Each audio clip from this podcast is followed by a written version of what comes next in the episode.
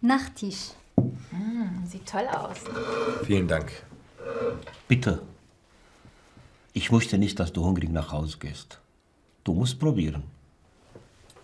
Sind in Syrien alle Menschen so gastfreundlich? Ja, aber ähm, in Deutschland auch. Ich habe den Eindruck, dass viele Verhaltensregeln sehr ähnlich sind. Da musst du Nico fragen, er ist der Experte.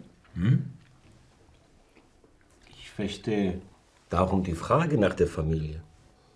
Ich habe gelesen, dass es höflich ist, zu fragen, wie es der Familie geht. Wenn man die Familie kennt. ja.